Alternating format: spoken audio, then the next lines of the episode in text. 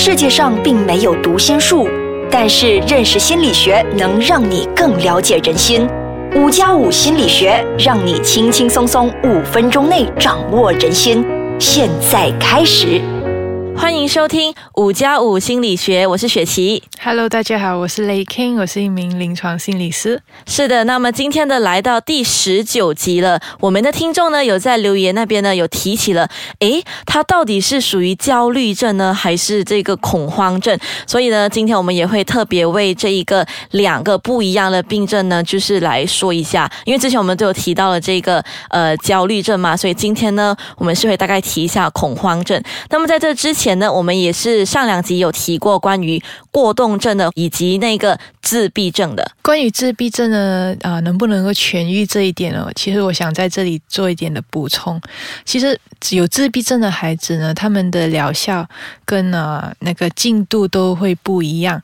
我想劝说父母，与其把啊、这个治疗的目标放在孩子能够痊愈，痊愈的意思就是说跟其他没有自闭症的孩子一样，那不如其实。把那个目标放在帮助这群有自闭症的孩子更好的适应这个社会和可以啊、比较自立的生活，那样会比较贴切一点。嗯，是因为往往大家都会直接想要把这一个呃病情减到零呢，就直接好像要从零分跳到一百分，其实也是很有难度的。所以呢，我们与其是直接把那个目标定得太高，不如我们就一步一步的来。所以接下来呢，所有的病情呢都是需要时间去让他们度过一个更好素质的生活。所以呢雷 King，今天我们要说关于恐慌症了。恐慌症呢，我觉得呃，它跟那个焦虑症呢，我是觉得他们是有一点相似，可是恐慌症可能就比较可能会引起一个人的害怕，心里的害怕，而且会好像会有一点不知所措的感觉。所以我就想要问问雷 King，到底他的那个病情会是怎么样的一个体现？嗯呃，在谈到呃恐慌症跟焦虑症的相同和分别之处之前，我想先解释恐慌症吧。如果要谈到恐慌症的话，那又必须要先解释恐慌。其实恐慌是一个情绪的反应，就跟其实跟担心啊、焦虑、紧张、害怕是差不多是同一个啊、呃 category 的。但是恐慌发作呢，又是另一种情况，就是嗯，会突然间无法预警的、没有原因的。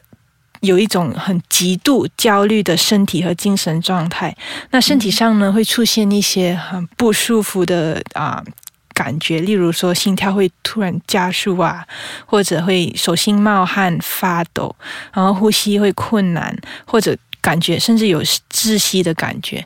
那想法上呢可能会产生，哎，我。啊、是不是会死掉？是不是会失控？嗯，是比较严重性的吗？嗯，它是会短时间里面突然间变得很极度的那种恐慌的感觉。明白，所以就之前与我们提到那个焦虑症呢，它可能会是长期性的，好像长期埋伏的那个压力。然后这个恐慌症呢，它是一下子突然发作，哦，突然发作，就两个是不一样的，所以大家就要分清楚，你到底是属于恐慌还是焦虑了。那有一点不一样，是除了这个长期焦焦虑比较长期性，它可能是比较持续性的，它可能一整天或连续几天呢，一段很长的时间呢，都会处于一种。不至于极度恐慌，但是很紧张，会很担心。诶，等一下我出门会不会有什么不好事情发生？等一下我这个功课会不会做不好？就很担心很多不同的事情。至于恐慌呢，它刚才所说了，没有预警跟没有原因，是突然的发作。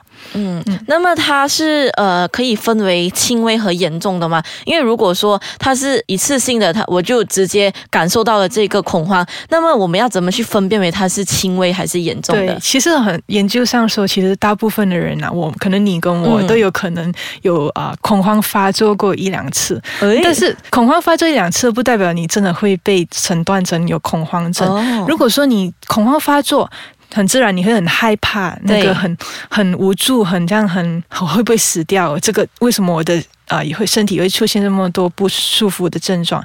你产生这种害怕的感觉过后呢，你会产生一种，可能有些人会产生一种逃避的心态跟逃避的那种行为啊、就其实是害怕下一次的恐慌发作。哦就是当你有这样的情情况的时候，你害怕下一次恐慌的时候呢，然后你有很多逃避的行为的时候呢，它就会对你的生活产生其他很负面的影响，可能没有办法去好好的啊、去那些你以为为在那个地方会有恐慌发作的情况。那这个情况如果持续一个月呢，你就可以被诊断为有恐慌症。所以这是算一个月算是轻微吗？嗯。如果你问我的话，临床上我遇见过两组病人。如果要说轻微，我会把它看成是只是有恐慌症而已的患者。那因为恐慌症呢，有有一一组的病人，其实他们除了恐慌症，还可能会有忧郁症啊、个性障碍，所以他们很很复杂，整个情况很复杂。所以那种那种可能我会把它啊看成会比较严重一点。那治疗方法可能也会有一点不一样，比起只有单一的恐慌发作或者恐慌症。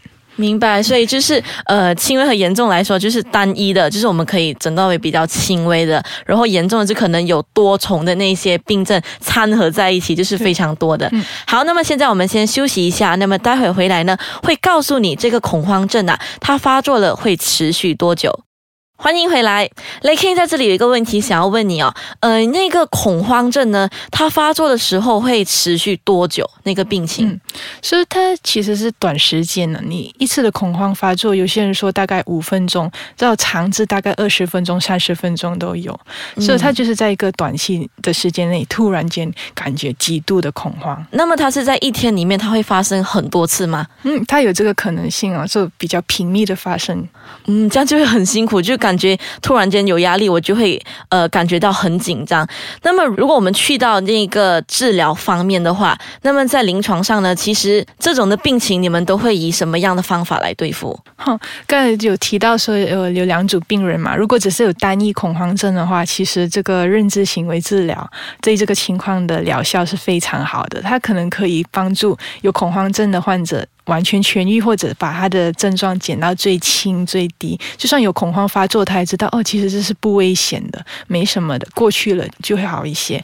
但是如果说，呃，情况比较复杂呢，其实还是要我们要是要找出，其实他啊底层会不会有其他原因啊，去使到他经常有这个恐慌发作，那可能那个治疗的时间就会比较长。所以治疗的话，通常是与他们聊天吗，还是如何？嗯，是因为刚才说到这个恐慌症，其实它是一个呃有身体的。上的症状，然后有害怕的心情，然后有逃避的心态跟行为，而组成一个恶性的循环。那么，其实呃，如果发觉诶，这个病人其实只是有单一的恐慌症，或者有频密的恐慌发作的话，那么我们要先帮助这个患者去了解，这个情况是一个恶性的循环。呃，他们可能是极度的害怕，我下一次会有恐慌发作会发生什么事？例如说啊。我有遇见过的一些个案，就是呢，他本来是很喜欢去 gym 健身做运动，对，但突然间他有一天呢，就发觉，哎，为什么我的心跳会突然间加速啊？那我是不是有心脏病发？然后他虽然他去看了很多的医生呢，做了很多的检查，都其实你的心脏很健康，是一个年轻人，但是他就是觉得说，呃，我的心跳加速呢，我是不是有心脏有问题？他就进入这个恐慌发作的状态，然后开始很害怕，然后他就。其实就后来都不敢再去做做运动，就很其实是很可惜的，因为做运动本身是很健康，但是你就因为有这个恐慌发作，他其实是很难去相信医生跟那个医药检查所说的，他的心脏其实没有问题，是健康。因为在恐慌发作的时候，你。很真实那个感觉，虽然实际上是没有什么危险，而事实上，当你看到，哎，为什么我的心跳会加速？为什么那么紧张？我身边都没有什么危险啊，也没有人要伤害我，你反而会觉得很很奇怪，你会更加的害怕，这到底是怎么一回事？所以就整个人进入那个嗯频密的恐慌发作的情况，嗯，就逃避了运动这回事。所以在治疗方面，你们会遇到难题，可能就是病人他相信自己多过相信别人，是这样的意思吗？他就一直在担心自己，即使你。你们说了很多遍，他没有问题，没有问题。可是如果这样的情况下去，那个病人不信任你的话，这样子的话，那个治疗应该会很很难吧？对，通常病人就是会问你，都不是我，你没有经历过这个恐慌发作，你怎么知道这不是真的？那除了是去纠正他们对于这个恐慌发作的想法，要让他们啊真实的去了解到，其实恐慌发作它没有危险，你不会晕。例如说。但是这个这个个案，他是担心我心脏病发。他除了是在他冷静的时候，他没有恐慌发作的时候，我们就跟他进行讨论。你觉得你有什么可能有心脏病？你的医生都说你没有事。那但是为什么你在恐慌发作的时候，你会心跳会加速？就是当你有第一次的恐慌发作经验，你很自然的，你第二次再发生的时候，你就会联想到第一次的那种很恐怖的情况，那你就会很像有一个预感，哎，等一下我的心跳会越来越快啊，会不会真的有心脏病发？你就有这种好像你预料。嗯，会一直在越来越焦虑，对，然后你就会开始，哎，我是不是要控制一下？嗯，我是不是不要让我的心跳那么快？但是你有可能嘛？你是不可能的，我们要控制不到，对，控制不到，我们要整个人呈现放松的状态，才可以慢慢的啊减低我们的心跳频率。所以你在整个又想控制又极度害怕，其实你只是会更加的紧张，更加的慌张。所以我们要进行这种解释，直到啊这个个案他诶。他开始有点怀疑了，那我应该应该不是吧？他的他的立场动摇了，对对，那你们就成功了。这是只是成功的第一步，第二步呢，最重要的还是要做这个我们叫做实验，一个行为上的治疗。就可能我们会这样想象，你想象一下，你可能你做运动的时候，还是你回想一下那个情况，你恐慌发作情况是怎样？他一联想到了，他可能就。可以在我们的治疗啊的那个过程治对在治疗室里面有一个恐慌发作的情况，那我们就要跟他们一起去度过这个恐慌。其实你看，你都没有没有什么心脏病发，你也没有死掉，你也没有晕倒啊，甚至你也不需要特别去做什么啊，你就没有什么事情。你的恐慌它达到一个。巅峰过后，它就慢慢的下降下降了，那你就没有就没有什么事。其实它没有什么危险，不需要太过担心。那么恐慌，其实造成他们恐慌的因素，是不是自己身边的人，还是他们家里也会有影响呢？嗯，其实，嗯，这方面的研究呢，其实还是呃都没有很都没有很特定的说，是一定是还是比较复杂的。当然，它跟大部分的其他的那种啊精神疾病也也是一样，有生理上的因素跟心理上的因素。那我见过的啊有恐慌症的个案当中呢，很多呢都是啊，可能近期他们最近有可能亲朋戚友啊。突然间有心脏病死了，然后他们就联想：哎，我是这个症状，会不会也是有心脏病？或者是呢？嗯，他们他们生活上出现一些压力，例如说，本来工作已经很压力了，然后过后又突然被升职，然后有更多的啊工作上的要求跟负担。那嗯，所以说到这里，大家应该都比较了解恐慌症呢，它就是一次性的、直接的就会发生在你的身上。它与焦虑的不同呢，焦虑可能就是长期性的埋伏在你的身边，然后呢，它的。时间都是比较长久的，那么恐慌它是一次性让你感到很害怕，所以如果你本身有感觉到这一方面的不舒服的话，那么你就要赶紧的去见一见心理医生了，不要把这些病情都呃收起来，直到以后你会发现到，哎，其实它真的是成了一个疾病，那时候才感到后悔。如果那时候的治疗可能就会比较麻烦了。